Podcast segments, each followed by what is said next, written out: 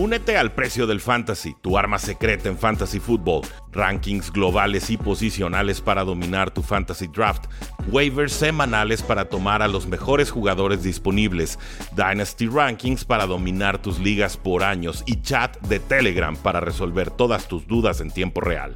Visita stam.store diagonal precio NFL o da clic al link en este episodio para suscribirte.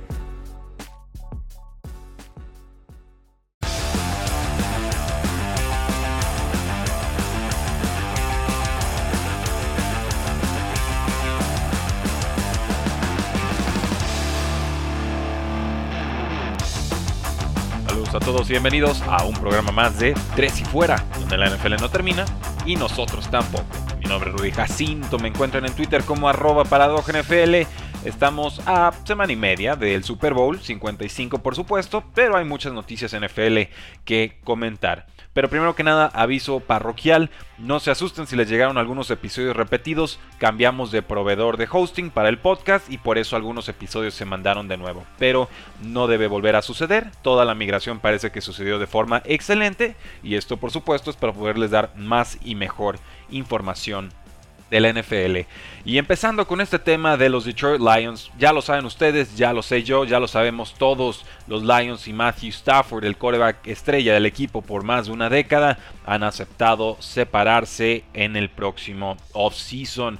Parecía que Stafford podía quedarse con estas palabras del nuevo head coach diciendo que era un gran talento y demás. Pues bueno, sí lo era y obviamente sí cree en él, pero eh, Campbell no contará con Matthew Stafford como su coreback titular la próxima temporada.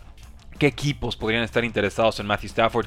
Pues yo diría, ¿cuáles no? 49ers, Washington, Panteras, Colts, Jets, Broncos. Yo incluso pondría ahí a los Patriotas. Sonaba como rumor la llegada de Matthew Stafford a Patriotas durante el draft del año pasado.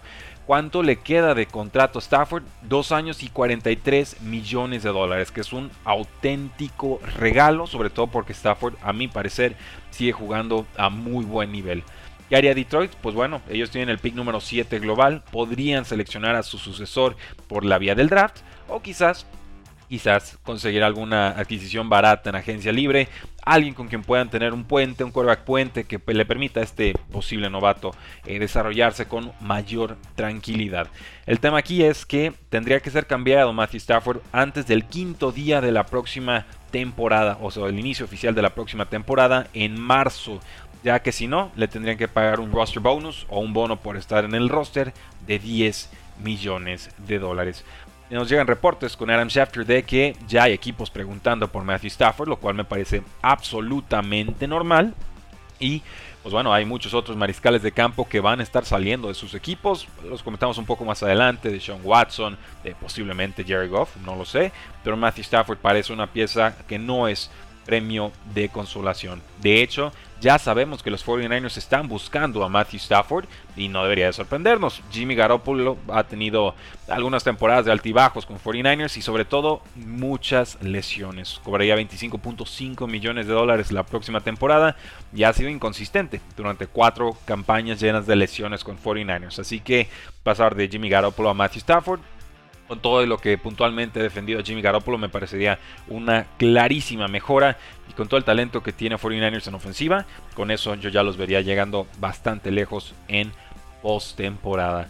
¿Qué están haciendo los Lions además de despedir a Matthew Stafford? Pues bueno, han contratado al ex head coach de Chargers, Anthony Lynn, como su coordinador ofensivo. Tenía opciones Anthony Lynn y finalmente se decanta por Detroit. ¿Cuál es la historia de Anthony Lynn? Pues bueno, con Chargers ya la conocemos, la tenemos muy fresca, la tenemos muy reciente, mala toma de decisiones en momentos puntuales, un roster que en general decepcionaba a comparación del talento que tenía en el equipo. Pero Anthony Lynn tiene un largo historial y no solamente debe marcar su historia o su legado ese tiempo con los Chargers.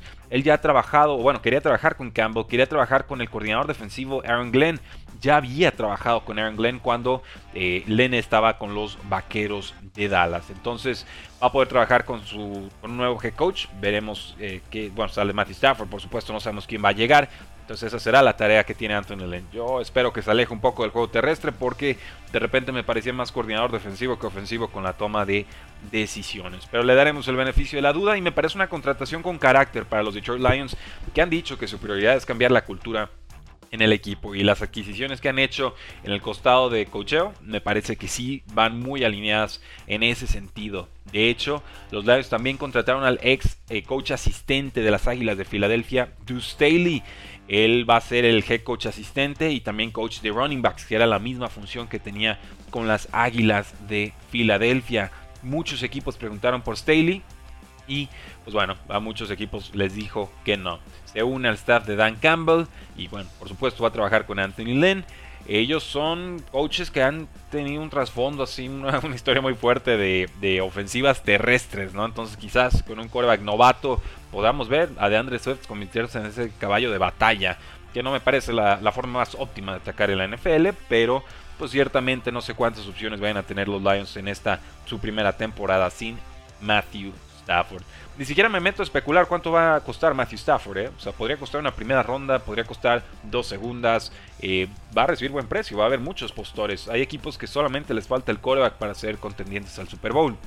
Pienso eh, en los Colts, por ejemplo, ¿no? Tienen muy buena defensa, que, se fueron mermando a lo largo de la campaña, pero pones a Stafford en vez de a, de a Philip Rivers y cuidado, ¿no? Yo creo que ahí sí pudieron haberle dado el susto y bastante bueno a los Buffalo Bills.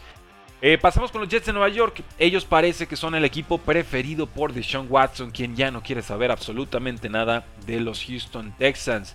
Quiere irse a los Jets porque contrataron al head coach Robert Sala y porque Watson valora tanto a Salah que quiere, eh, que bueno, que pidió que los Texans lo entrevistaran para la vacante de head coach que tiene el equipo. El tema aquí es que los delfines son el segundo en la lista de Watson, entonces él, él, va para largo. ¿eh? Este tema va para largo. No veo una reconciliación simple. Creo que Nick Casario tiene que hablar con Deshaun Watson a la brevedad. Creo que Deshaun Watson no le va a querer contestar el teléfono a Nick Casario porque el tema de con Watson es que ya no cree en el dueño. Y si no crees en el dueño, pues bueno, ¿quién va a despedir al dueño, no? si no crees en el dueño, no hay nada que hacer, te largas, tú no eres el dueño. Eh, el tema es que también firmó una renovación de contrato muy fuerte y que los Texans no creo que estuvieran por la labor de firmarlo por tanto dinero y luego cortarlo, ¿no? Obviamente nunca va a ser esa la, la intención. Robert Salah, pues nos ha dicho, Saleh, mejor dicho, eh, ha, presumido mucho a Sam Darnold. Ha dicho que tiene un talento de brazo impresionante, unbelievable arm talent, y casi, casi lo nombra titular de los Jets de Nueva York en 2021. Obviamente, si llega Watson a Nueva York, pues le vamos dando las gracias a Sam Darnold, pero si no, pues habrá un roster reforzado. Tienen muchos picks los Jets, creo que tienen una nueva claridad con Saleh y simplemente creo que la, franquicia está, lista para vivir una nueva época, ¿no? Se decidieron por fin de Adam Gaze y definitivamente lo, que sea que venga para ellos, creo yo, será positivo. Con Los Ángeles Rams, lo, lo al principio del programa, Jared Goff, Sean McVay, probable divorcio, necesitan eh, ahora sí que marriage counseling, ¿no? O sea, necesitan reconciliarse en ese matrimonio, es lo que nos dice Steve White de NFL Network. Otra persona, anónima por supuesto, describió la relación como no excelente. Sean McVay tiene que estar cansado de Jared Goff, por supuesto. Con bolsillo limpio nos produce, pero nadie ha entregado más el balón desde el 2019 que Jared Goff. Te está cobrando más de 100 millones de dólares en esa extensión de contrato que tú le ofreciste la critiqué, esa extensión de contrato en, su momento. El mago aquí es Sean McVay, no es Jared Goff. Jared Goff era el instrumento a través del cual Sean McVay manifestaba toda su genialidad eh, ofensiva.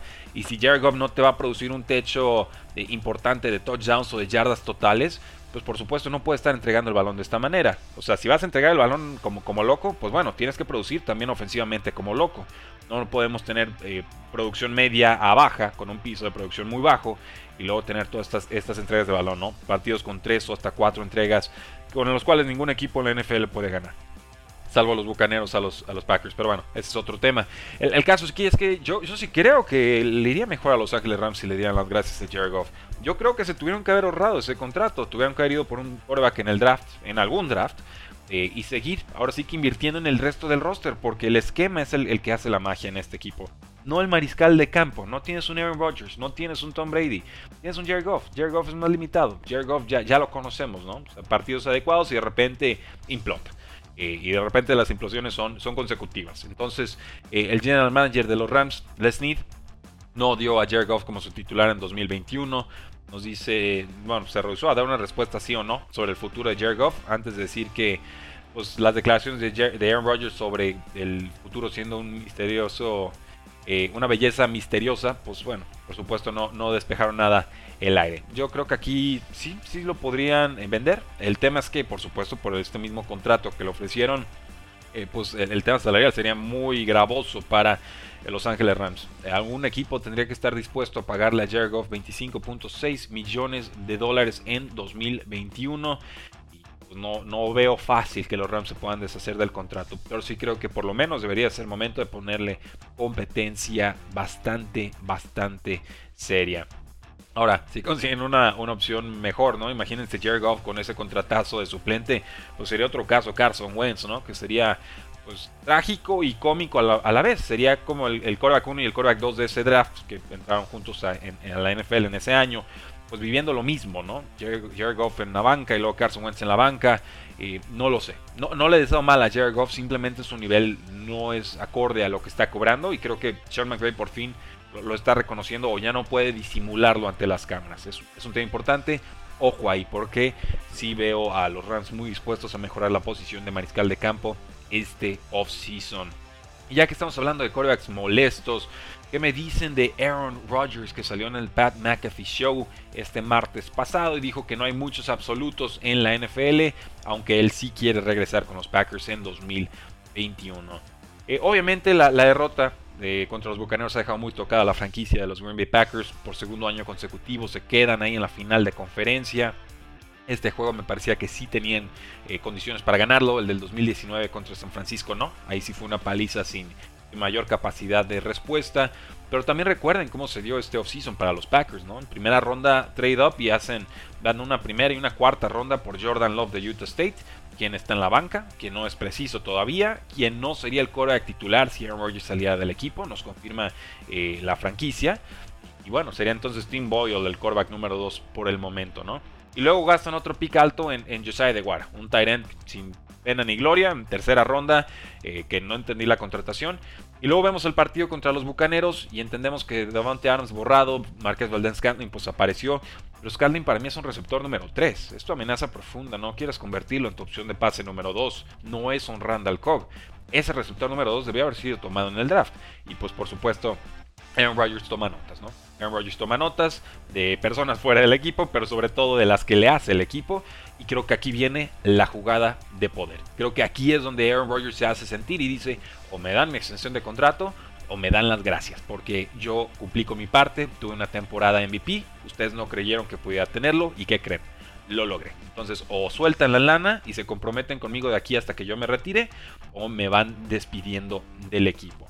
Por supuesto, esto pues pone en predicamento al presidente del equipo de los Packers, Mark Murphy. Él dice, va a regresar Aaron Rodgers con el equipo en 2021. No hay forma en la que Aaron Rodgers no esté con los Packers, nos dice Murphy de forma muy muy clara. Es el MVP del equipo, quizás tuvo su mejor año de su carrera y es un líder incuestionable. No somos idiotas. Bueno, quizás Aaron Rodgers ha, pensado distinto en el pasado.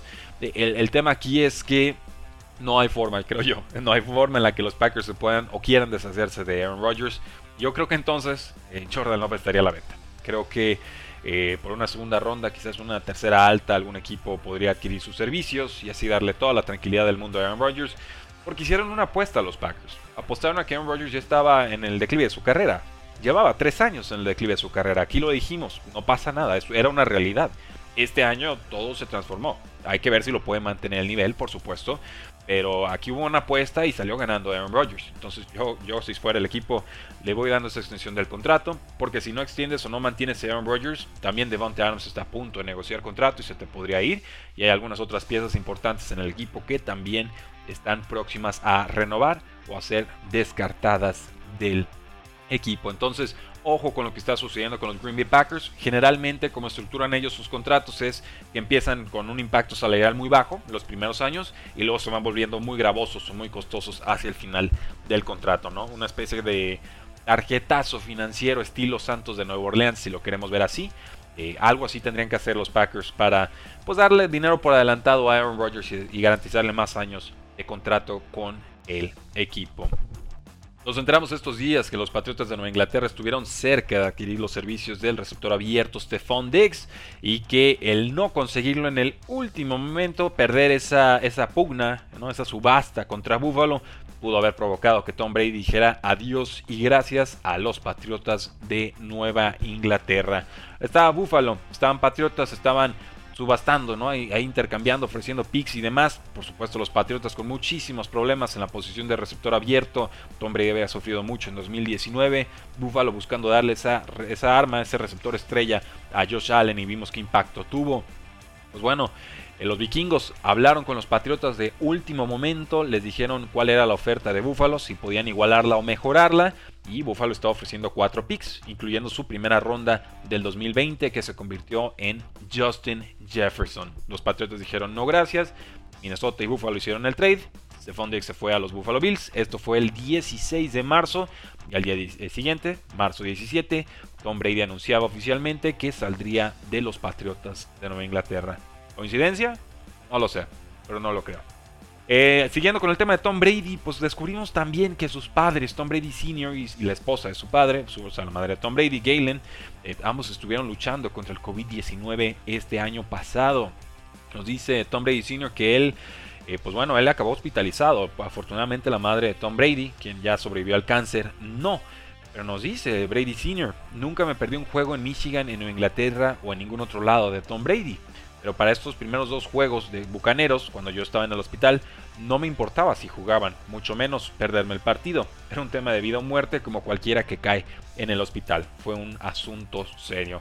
Entonces, pues bueno, solo para dimensionar la clase de pues, fortaleza mental que tiene Tom Brady, ¿no? El primer partido, paliza, perdiendo contra los Santos de Nueva Orleans y luego tienes a tu, padre en el hospital.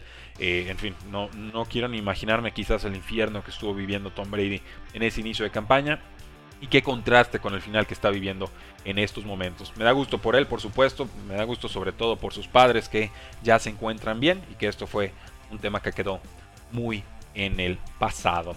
Eh, algunas contrataciones de, pues, de coordinadores, sobre todo en la NFL. Los Chargers tomaron al ex asistente de Santos, Joe Lombardi, como nuevo coordinador ofensivo. Su misión será, por supuesto, mantener el crecimiento y el nivel de Justin Herbert, quien sorprendió como novato en 2020. Lombardi estuvo 5 años como coach de quarterbacks en los Santos de Nueva Orleans. Brandon Staley, el head coach nuevo que adquirieron Los Angeles Chargers, ex coordinador defensivo de un año con los Rams, pues tiene por supuesto un trasfondo defensivo, aunque también jugó coreback colegial. Entonces no, es, no les desconocida esa faceta de juego. El tema aquí es que sí tenían que buscar alguna especie de gurú ofensivo, por, precisamente por el nivel que había mostrado Justin Herbert, para no desaprovecharlo. Pues bueno, parece que será Joe Lombardi quien trabajó de cerca con Sean Payton y sobre todo con Drew Brees. Tiene 49 años, ha estado 12 de sus 14 últimas temporadas en la NFL con los Santos de Nueva Orleans. Primero como asistente ofensivo de 2007 a 2008, Luego como coach de quarterbacks en dos momentos distintos, 2009 a 2013, 2016 a 2020. Es, sí, eh, nieto del Hall of Famer Vince Lombardi, ¿no? Entonces el, el, apellido también tiene su peso. Y pues bueno, también estuvo un rato como coordinador ofensivo con los Lions de 2014 a 2015. De hecho, le fue muy bien. O récord 11 y 5. Llegaron a postemporada en su primer año como coordinador. Al año siguiente empiezan con récord de 1 y 6 y ahí les dan las gracias a todos. Y ahí es cuando regresa con los Santos de Nuevo Orleans. Le decíamos éxito. Y hay otras contrataciones en la NFL y estas las pondría en la categoría de contrataciones incluyentes, porque hay, hay momentos en los que criticamos a la NFL y me incluyo, eh, pues por estar siempre contratando a los mismos o reciclando a los mismos, ¿no? A los amigos de los amigos, al hijo del apellido famoso, al nieto de tal, etcétera, ¿no? Aquí eh, encontré tres contrataciones eh, de perfil o características distintas que creo deben de aplaudirse en la NFL. Eh, no precisamente porque contraten a alguien de minoría, sino porque estén viendo a alguien de minoría y, confirmen que hay gente de minorías que tiene nivel para estar y crecer en la NFL. El primero de ellos es Sean Desai, quien es el nuevo coordinador defensivo de los Osos de Chicago y la primera persona de ascendencia hindú en ser un coordinador en la NFL. Había estado con Matt Nagy en la franquicia como un coach de control de calidad, un asistente de control de calidad en 2013, lo promovieron a coach de safeties en 2019, hizo un buen trabajo, se retira el coordinador defensivo Chuck Pagano este offseason y le dan la oportunidad. Entonces, un crecimiento interno en la franquicia, me da gusto por Desai.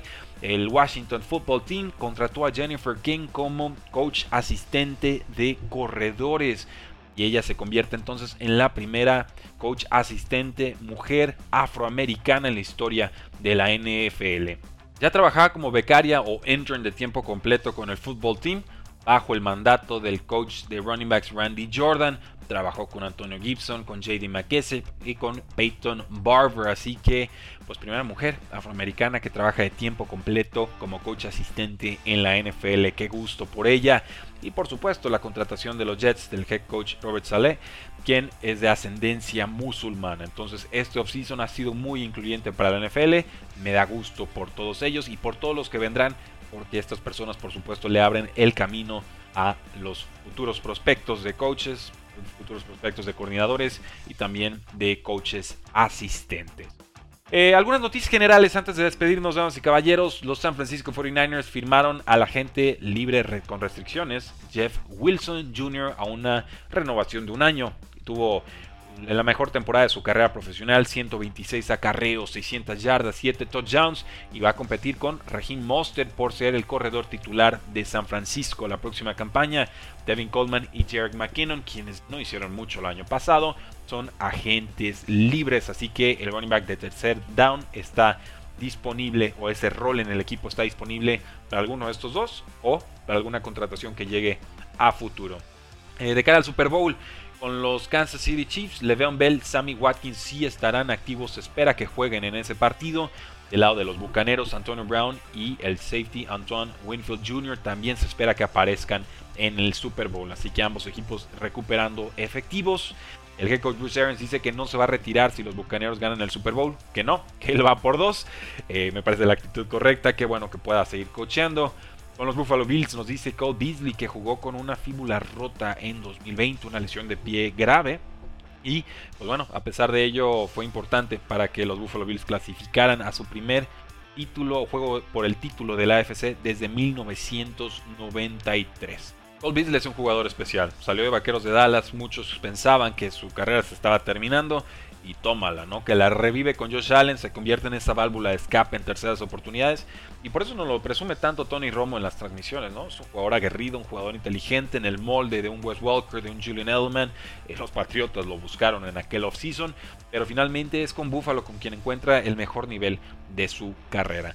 Afortunadamente para el jugador, eh, Cole Beasley no requerirá cirugía, simplemente necesita descanso. Entonces, si vieron algo limitado, mermado o distinto de nivel a Cole Beasley hasta el final de temporada, pues es porque traía buena parte de la pierna rota. Nada más. Y con Terrell Owens nos dice que en algún momento él corrió algunas rutas con Tua Tango Bailoa cuando era coreback de Alabama. Dice que el coreback de los Delfines le recuerda mucho a Steve Young. Ojo aquí, ¿eh? eh nos cuenta Owens que pues la primera vez que conoció a Tango Bailoa, corrió rutas con él por supuesto, y quedó tan impresionado con el joven quarterback que sentía que podía ser eh, titular en la NFL de inmediato. Entonces, pues por lo menos Terrell Owens, que algo sabe de receptores y de quarterbacks, tiene muy buena opinión de Tua Tango Bailoa.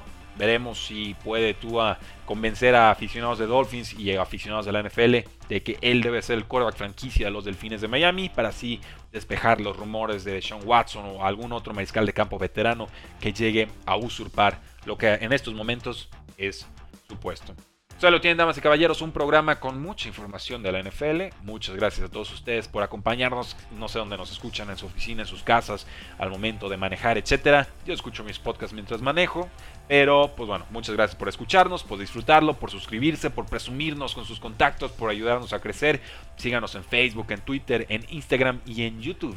Porque la NFL no termina y nosotros tampoco. Tres y fuera. Hola, soy Rudy Jacinto, creador de Tres y Fuera. Si te gustó el programa de hoy, suscríbete a este y otros podcasts de la familia Tres y Fuera.